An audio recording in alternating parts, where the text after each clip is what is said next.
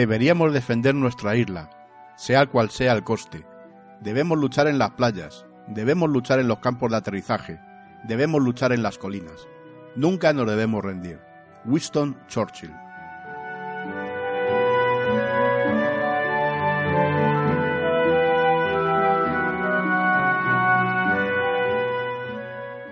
Bienvenidos y bienvenidas a la decimoctava edición de Rumbo a la Historia. Hoy vamos a hablar del desastre del 98 y las consecuencias que trajo para España. El 25 de abril de 1898, Estados Unidos declara la guerra a España a raíz del dudoso incidente del acorazado Maine, hundido por una explosión en la bahía de Cuba y del que inmediatamente el gobierno estadounidense responsabilizó al español. Una maquinaria propagandística perfectamente engrasada por el magnate William Randolph Hearst, que publicaba al día siguiente el siguiente titular. El barco de guerra Maine, partido por la mitad por un artefacto infernal secreto del enemigo, hicieron el resto de cara a la opinión pública norteamericana. Este iba a ser el último acto internacional relevante de una decrépita España que había perdido todo su peso diplomático y militar en el escenario internacional desde hacía prácticamente un siglo, tras la guerra de independencia librada contra los franceses y la emancipación de la práctica totalidad de las posesiones continentales en América. Era la crónica anunciada del fin de un imperio, algo que era obvio para todos menos para los españoles.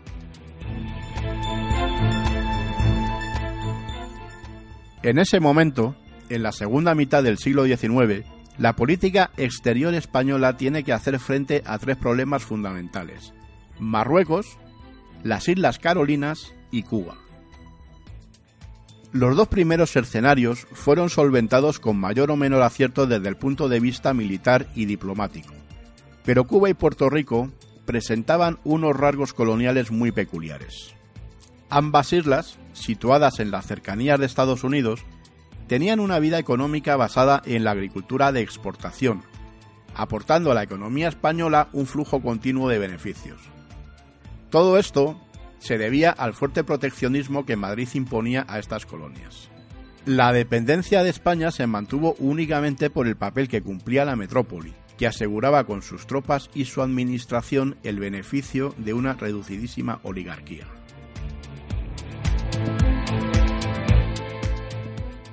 En el archipiélago de Filipinas, en cambio, la población española era escasa y los capitales invertidos no eran relevantes. Durante tres siglos la soberanía se había mantenido gracias a una fuerza militar no muy amplia y a la presencia en la isla de varias órdenes religiosas.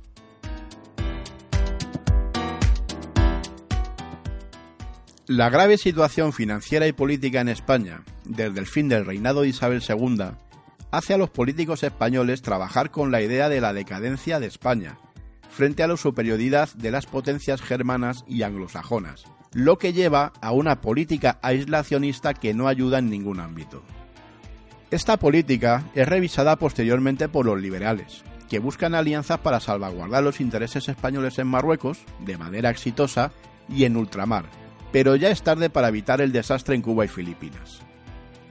Cuando estalle la guerra con Estados Unidos, España se encontrará sola en el ámbito internacional.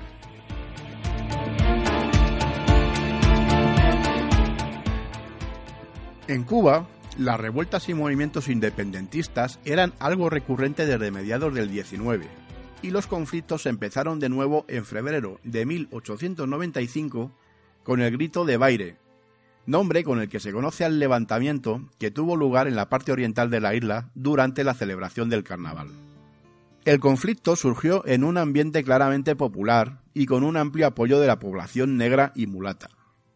A continuación, se proclamó el Manifiesto de Montecristi, redactado por José Martí y Máximo Gómez, líderes civil y militar de un grupo político que había constituido el Partido Revolucionario Cubano.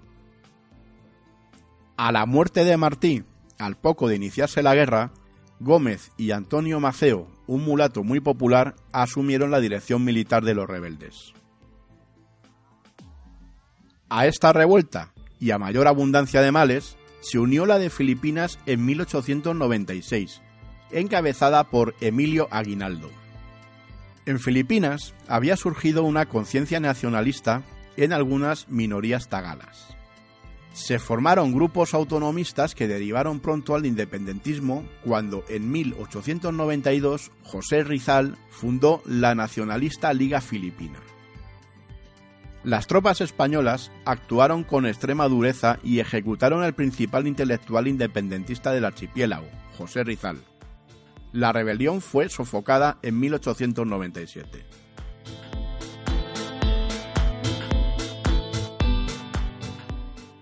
En este contexto, y con gran oportunidad, se produjo la declaración de guerra norteamericana. La prensa española se mostró muy beligerante, y los políticos españoles, cautivos de una opinión pública condicionada por los medios de comunicación, prefirieron conducir a España a una derrota honrosa antes que a una paz comprada. El ejército español era muy superior en número, pero mal armado y pertrechado. La Armada española era similar a la americana en cuanto al número de efectivos, aunque con algo menos de blindaje. Sin embargo, se llegaron a movilizar buques, caso del Cristóbal Colón, la unidad más rápida y moderna de la flota española, carentes de su artillería principal.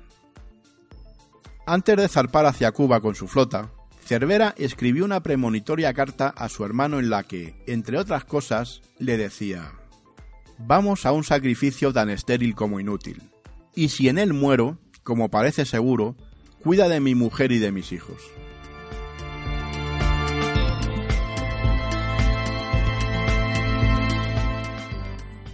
La guerra se decidió en el mar, las escuadras estadounidenses derrotaron a las españolas, primero en Cavite, frente a Manila, y después frente a Santiago de Cuba.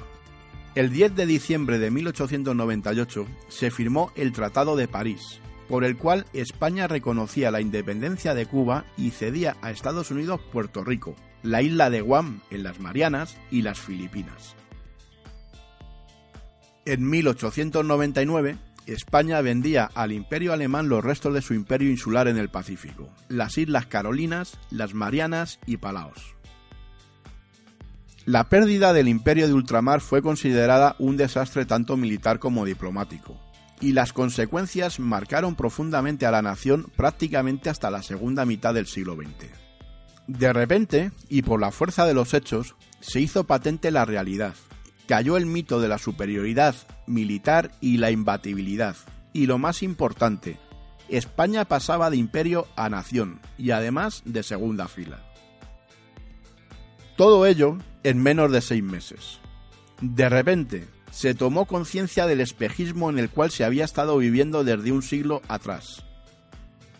También hay que tener en cuenta, para entender la ola de pesimismo que invadió España, que los vínculos culturales, familiares, económicos y sociales entre España y las islas de las Antillas, Cuba y Puerto Rico eran sentidas desde la península de manera similar a como lo eran y son las Baleares o las Canarias.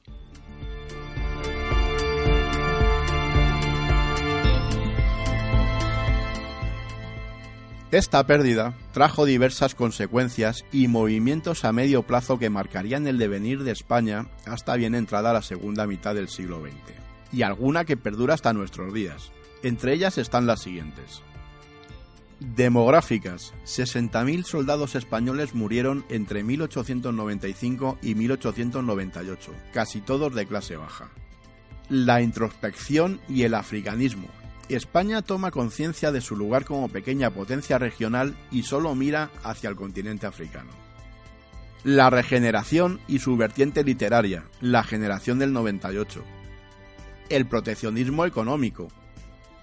El resentimiento entre militares y políticos, al considerar los primeros que habían sido utilizados en función de los intereses de los segundos el antimilitarismo, debido al injusto sistema de reclutamiento que podía ser eludido mediante una compensación económica.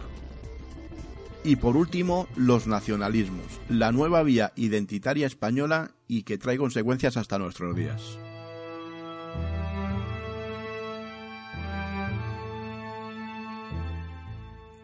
Sin embargo, es curioso el hecho de que este estado de renovación no provocase ningún cambio político, y las consecuencias económicas paradójicamente fueran menores, puesto que en Filipinas apenas había inversión, y en el caso de Cuba y Puerto Rico, la repatriación de capitales permitió el desarrollo industrial de, otros sectores. En definitiva, el pesimismo se adueñó de la sociedad española. Solo con cambios profundos de la sociedad y la modernización se podría recuperar el prestigio perdido. En 1902, Alfonso XIII es declarado mayor de edad y comienza su reinado. Los intentos de cambios y modernización se van a producir, pero tendrá muchos problemas por resolver y es durante su reinado donde se producirán las crisis más importantes del sistema de la restauración.